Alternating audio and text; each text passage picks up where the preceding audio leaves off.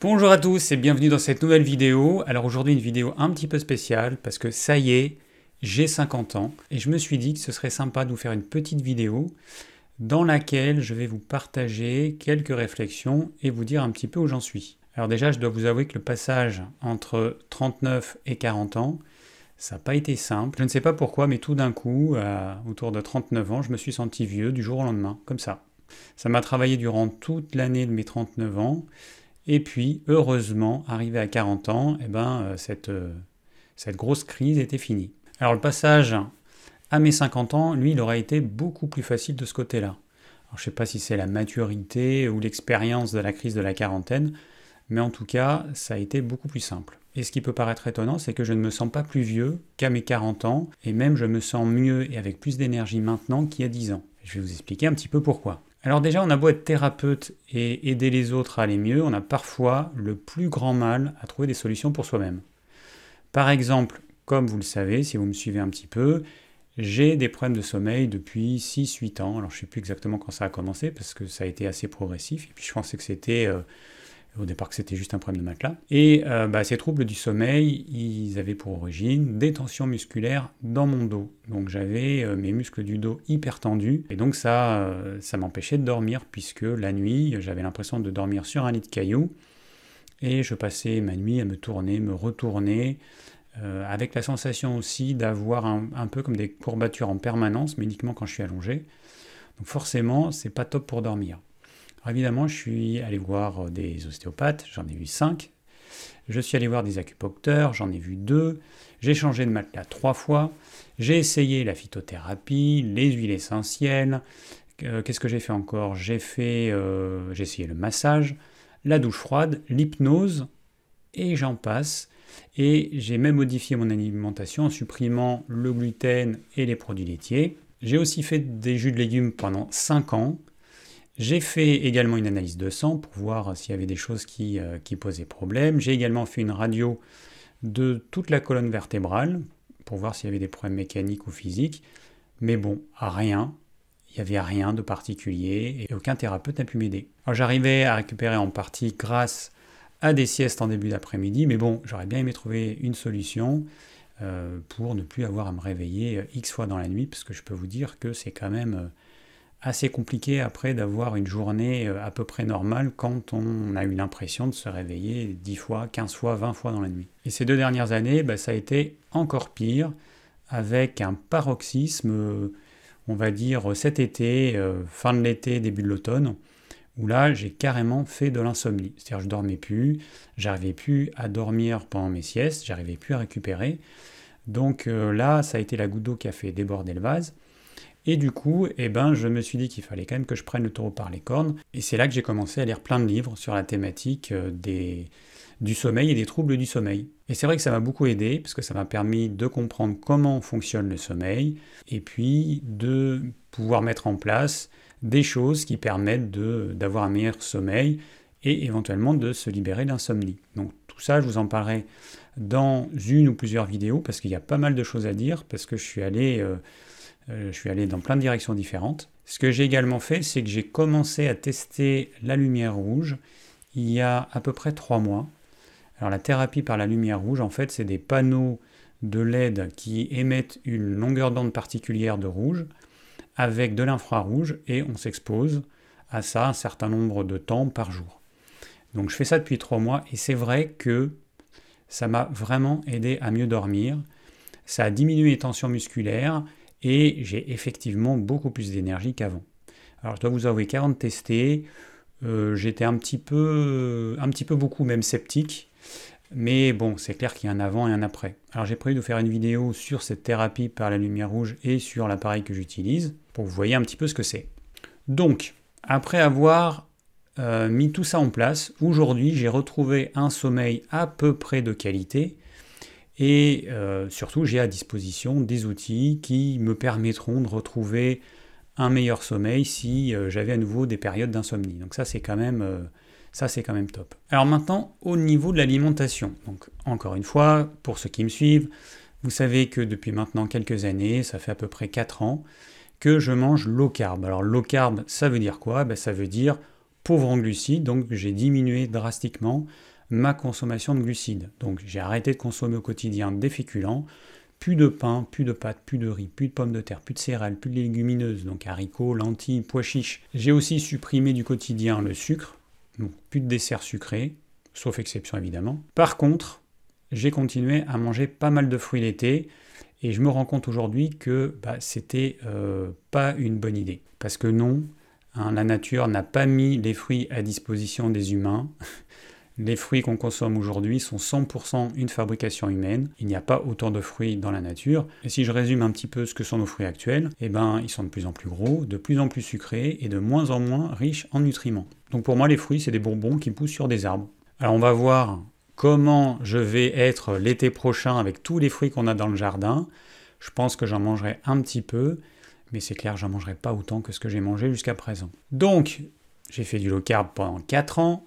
Mais ça suffisait pas, parce que ça m'a pas empêché d'avoir des crises d'arthrite il y a à peu près 2-3 ans, ni d'avoir des crises d'eczéma de temps en temps, qui viennent d'ailleurs de ma consommation de fruits, ça je m'en suis rendu compte euh, il n'y a pas très longtemps. Et mes tensions musculaires dans le dos, bah, elles n'ont pas diminué d'un chouïa durant toutes ces années, même à mesure que je diminue ma consommation de glucides. Donc il fallait aller un petit peu plus loin. Et c'est là que le régime cétogène est venu à moi comme par magie, ou presque. Alors pour la petite histoire, c'est grâce à une végane extrémiste pro-HCLF qui a fait une vidéo euh, sur moi en mai 2023, une vidéo qui était assez, euh, assez méchante. Évidemment, j'ai répondu à cette vidéo en juin 2023, j'ai fait trois vidéos de réponse. Donc merci à cette personne car c'est grâce à elle que je me suis plongé dans le régime cétogène dès le mois de juin. En fait, le régime HCLF, donc High Carb Low Fat, est un régime qui est très très très riche en glucides.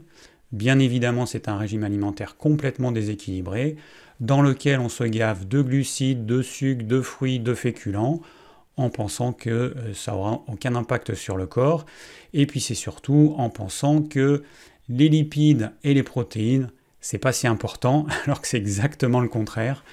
L'être humain, il a besoin de protéines, d'ailleurs il y a des acides aminés essentiels, il a besoin de lipides, d'ailleurs il y a des acides gras essentiels, par contre, les glucides, on peut s'en passer sans problème. Il n'y a pas de sucre essentiel, ça n'existe pas.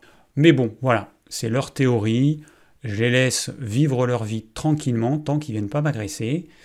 Et donc, grâce à cette personne, eh bien, je me suis intéressé à l'opposé de ce régime HCLF, qui est un régime LCHF, c'est-à-dire low carb, donc pauvre en glucides, et high fat, et riche en gras.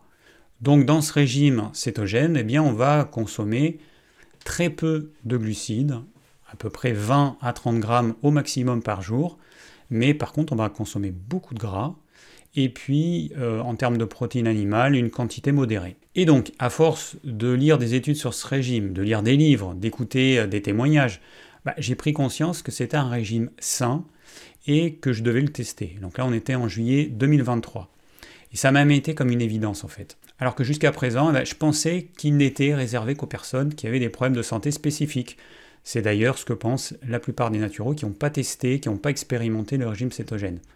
Mais bon, à force de lire tout un tas de livres, à force d'écouter des tonnes de vidéos en français, en anglais, bah, j'ai vite compris que le régime cétogène, il est bien plus qu'un nouveau régime à la mode. En fait, il s'agit tout simplement du régime alimentaire ancestral de l'humain. Et oui, durant ces derniers 2-3 euh, millions d'années, nos ancêtres consommaient très majoritairement des produits animaux et du gras animal. en même temps, ils n'avaient pas trop le choix, euh, puisque suivant les régions du monde dans lesquelles ils étaient, eh ben, il n'y avait rien d'autre, tout simplement.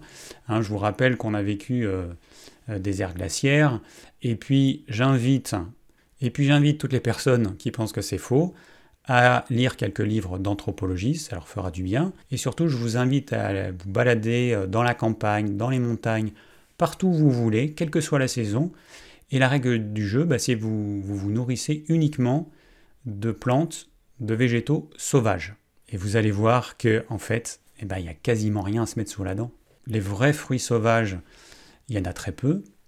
Ils sont peu sucrés et vous ne pourrez jamais atteindre vos besoins en macronutriments, en protéines, en glucides, en lipides et puis en termes de calories en mangeant euh, uniquement des plantes toute l'année. Vous verrez que ce n'est pas possible et que la seule solution, eh ben, c'est de manger, euh, comme euh, l'ont fait nos ancêtres, des animaux, tout simplement. Alors ensuite, bah, on a l'agriculture qui est apparue il y a à peu près 15 000 ans. Donc là, bah, les humains, ils ont décidé de se rassembler, de créer des communautés de plus en plus grandes, et puis bah, de faire de l'agriculture et de l'élevage. Et c'est là que tout a commencé à un petit peu basculer. Alors cette période hein, de 15 000 ans, eh ben, elle représente rien en fait. C'est 0,5% sur 3 millions d'années. Donc on a été très majoritairement chasseurs et un tout petit peu cueilleurs. Et l'agriculture, en fait, c'est une goutte d'eau. 0,5% hein. sur 3 millions, euh, on peut dire que c'est une goutte d'eau. Donc revenons un petit peu à notre régime cétogène. Alors j'ai passé donc les 6, 7, 8 derniers mois à apprendre tout ce que je pouvais apprendre sur le régime cétogène. Et bah, au final, je me suis rendu compte que c'était bien plus que juste un mode alimentaire. Parce qu'en réalité, on devrait plutôt parler de mode de vie cétogène. Parce que pour bénéficier de tous les avantages de cette alimentation, bah, il est impératif d'avoir un mode de vie sain en accord avec les rythmes de la nature et avec les rythmes circadiens. Parce que si on veut utiliser le gras plutôt que le glucose comme carburant et être en cétose nutritionnelle. Alors c'est le terme un peu technique pour dire que notre corps produit des corps cétoniques et les utilise. Pour rappel, les corps cétoniques sont naturellement produits par le foie à partir du gras et sont le carburant préféré de plus de 80% des cellules de notre cerveau. Donc pour être en cétose, c'est le terme qu'on utilise, eh ben, on doit se coucher tôt, avoir un sommeil réparateur, se protéger de la lumière bleue qui nuit à notre sommeil, avoir une activité physique régulière, arriver à gérer notre stress diminuer au maximum l'inflammation chronique qui touche la majorité des gens, réparer notre intestin poreux, limiter la pollution chimique et se protéger de la pollution électromagnétique, forcément j'en oublie. Mais évidemment, on doit aussi avoir une alimentation qui soit réellement adaptée à l'humain, c'est-à-dire la plus proche de ce qu'on a mangé durant les 2,5 euh, millions d'années, euh, c'est-à-dire quasiment pas de glucides, et essentiellement des protéines et du gras animal. Donc si je résume, notre corps a utilisé le gras comme carburant principal pendant 2,5 millions d'années, moins 15 000 ans on va dire. C'est un carburant propre et durable qui va générer peu de radicaux libres et qui se stocke facilement. On a, grâce au gras, des réserves d'énergie de minimum plusieurs semaines. En réalité, c'est plutôt plusieurs mois. Et à contrario, en termes de euh, réserve de sucre sous forme de glucose ou de glycogène, eh ben, on a à peu près un jour de réserve. Et ce qu'il faut comprendre, c'est qu'en fait, c'est que depuis peu qu'on consomme autant de glucides et donc qu'on oblige notre corps à utiliser le glucose comme carburant principal alors qu'il n'est pas du tout fait pour. Alors là, j'en entends certains me dire qu'il paraît pourtant que le glucose est le carburant favori du cerveau et du corps. On l'entend partout. Les gens qui connaissent pas le régime cétogène, ils répètent ça un petit peu comme des perroquets. Bon, ça c'est complètement faux. La réalité, elle est complètement différente de cette euh, fausse affirmation. En réalité, le glucose en excès est un véritable poison pour nos vaisseaux. Et du coup, dès qu'il y a trop de glucose dans le sang, parce qu'on a mangé du sucre ou des féculents, eh ben notre corps, il va tout faire pour virer ce glucose du sang afin qu'il n'ait pas le temps d'agresser nos, vaisseaux qui sont hypersensibles à un, un, excès de glucose. Et en fait, ça arrive vite parce que dès qu'on a 1,4 g de glucose par litre de sang, eh ben, il commence à y avoir des dommages. Sachant que quand vous mangez un plat de pâtes, ça va monter à 2 grammes, 2 grammes 5, voire plus hein, pour certains, parce que ça dépend euh, ce qui est mangé avec. Donc euh, la plupart des gens dépassent allègrement les 1,4 grammes de glucose par litre de sang à l'issue de, euh, de chacun de leurs repas. Donc même si notre corps préfère brûler le gras et que le gras est un carburant propre, eh ben, il n'a pas d'autre choix. S'il y a du glucose qui est un petit peu en excès, il va immédiatement brûler le glucose à la place, même si ce dernier est un carburant sale qui va entraîner la production de radicaux libres et donc une usure prématurée du corps. Donc si le corps il brûle du glucose plutôt que le gras chez la quasi-totalité des gens, c'est pas parce qu'il préfère le glucose, c'est juste que comme on lui envoie en permanence du glucose, bah, il n'a pas d'autre choix que de l'utiliser comme carburant s'il veut se protéger des méfaits de cet apport constant et excessif de glucose. Alors je vais vous donner deux arguments qui me semblent intéressants par rapport à cette problématique de l'excès de glucose. Pour commencer, il faut savoir qu'un nouveau-né est en cétose à sa naissance et le reste durant tout son allaitement.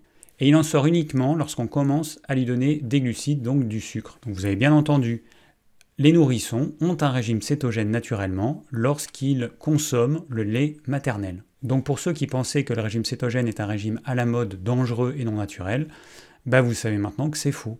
On est en état de cétose. Alors, voici un autre élément que je trouve important. Ce qu'il faut savoir, c'est que notre corps, il a à peu près 5 litres de sang et que la glycémie à jeun normale, alors normale dans le cadre d'un régime riche en glucides, eh ben, elle est de 1 g par litre. Alors je dis normal euh, dans le cadre d'un régime riche en glucides parce que si on diminue notre consommation de glucides, bah forcément notre glycémie à jeun, elle va baisser, elle va être autour de 0,6, 0,7. Bon, on va quand même prendre cette valeur haute de 1 g par litre.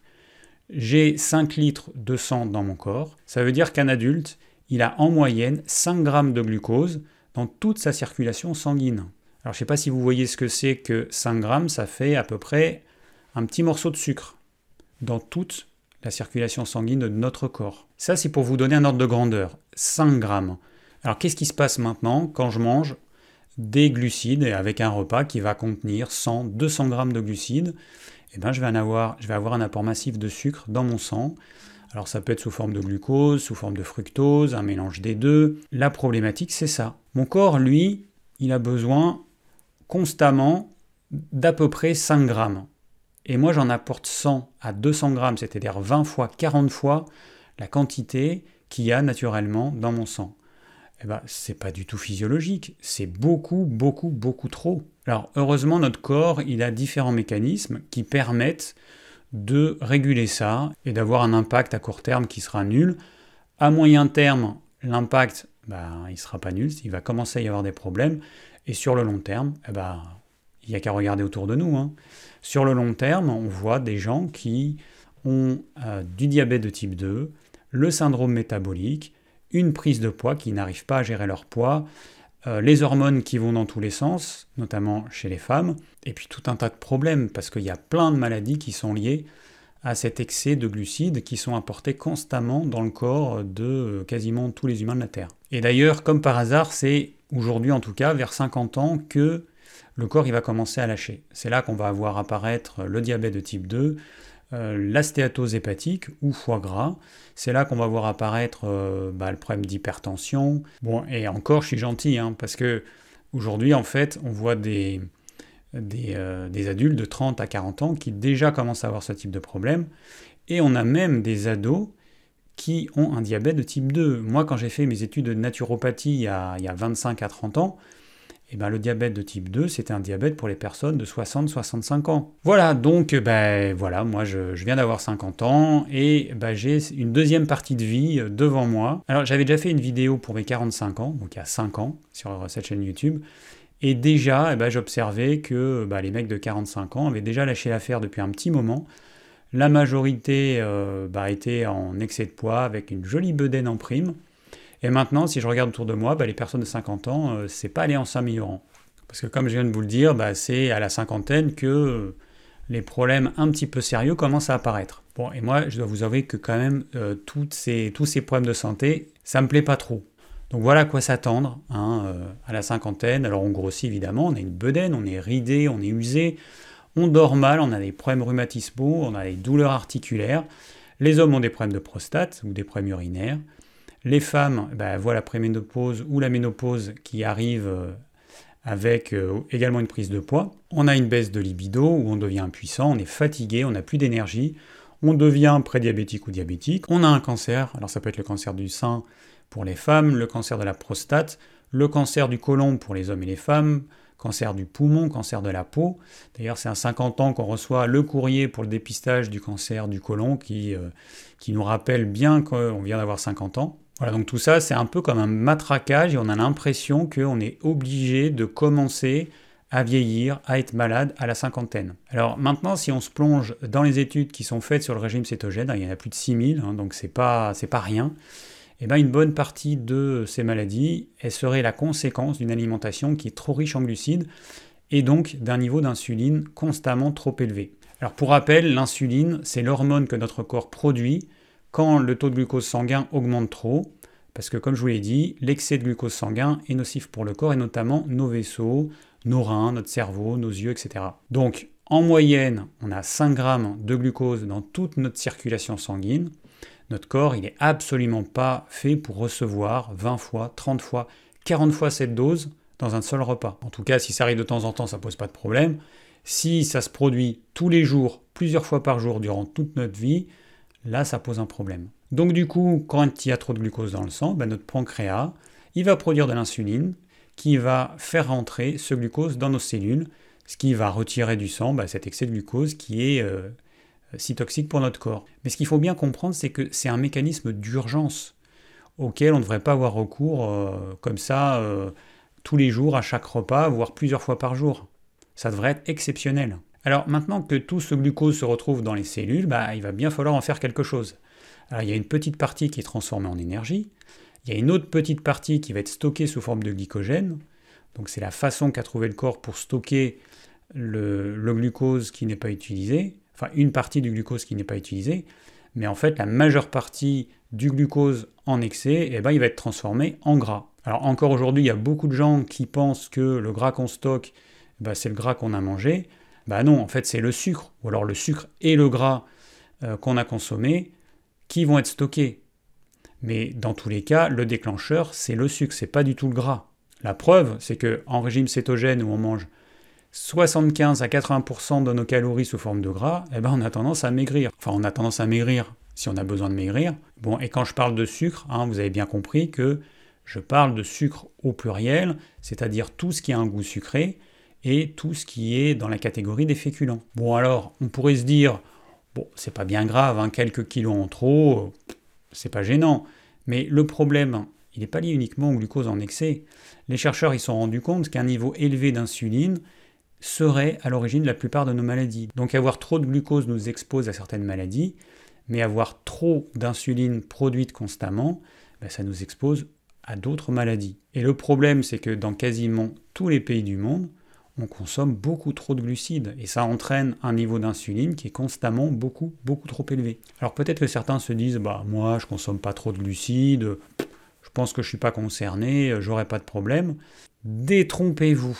Je vous invite à calculer sur une journée euh, votre consommation de glucides et vous verrez que vous en consommez 200, 300, 400 grammes de glucides, voire plus. Hein. En tous les cas, si ce sujet vous intéresse, bah, je vais faire toute une série de vidéos sur le régime cétogène et tout ce qu'il y a autour. Et puis il existe maintenant plein de livres qui traitent du sujet. Vous avez également plein de chaînes YouTube de médecins spécialisés dans l'alimentation cétogène, mais pas que, il y a aussi euh, bah, des personnes euh, qui pratiquent ce mode de vie euh, céto depuis de nombreuses années et qui vont aider les autres à faire la transition vers l'alimentation cétogène. Donc pour en revenir à mes 50 ans, eh ben, je considère que ça marque le début d'une nouvelle vie. Et je pense que ce mode de vie cétogène, donc l'alimentation cétogène et tout ce qu'il y a autour, eh ben, ça va me permettre de profiter pleinement de cette deuxième partie de vie avec toute l'énergie qui me permettra d'accomplir tout ce que j'ai envie de faire. Après, pour ceux et celles bah, qui ont 55 euh, ans, 60 ans, 65 ans, 70 ans, 75 ans ou plus, bah, il faut que vous sachiez qu'il n'est jamais trop tard. Hein. Quel que soit notre âge, je considère qu'il est toujours temps de changer les choses pour aller vers un mieux. Et ce que je trouve assez marrant, alors c'est peut-être une synchronicité, mais c'est que euh, Jean-Brice Tivan s'est mis aussi au régime cétogène. Donc pour ceux qui me suivent, vous savez que j'aime beaucoup ce que fait Jean-Brice Tivan et que régulièrement, bah, je vous conseille euh, d'aller voir ses vidéos. Et il y a également Marion Caplan qui s'est mis, euh, là, il n'y a pas longtemps, au régime cétogène. Donc Marion Caplan, c'est la personne notamment qui a euh, créé le vitaliseur de Marion, qui permet de cuire à la vapeur, mais qui a également écrit des livres. je trouve ça intéressant de, constater que dans le milieu naturel, eh ben, on, se lance un petit peu en même temps dans le régime cétogène. En tous les cas, pour moi, c'est une nouvelle aventure qui commence. Je vais pouvoir faire euh, plein de vidéos sur toute cette thématique et puis tout ce qu'il y a autour. Hein. Comme je vous l'ai dit, euh, l'alimentation, ce n'est qu'un des piliers de la santé mais il y a plein d'autres choses dont il faut euh, tenir compte pour être en, en pleine santé. Mais ça, c'est une autre histoire. En tous les cas, merci d'avoir suivi cette vidéo. J'espère que ça vous aura plu. Si vous avez des questions, n'hésitez pas. Et je vous dis à très vite pour une nouvelle vidéo.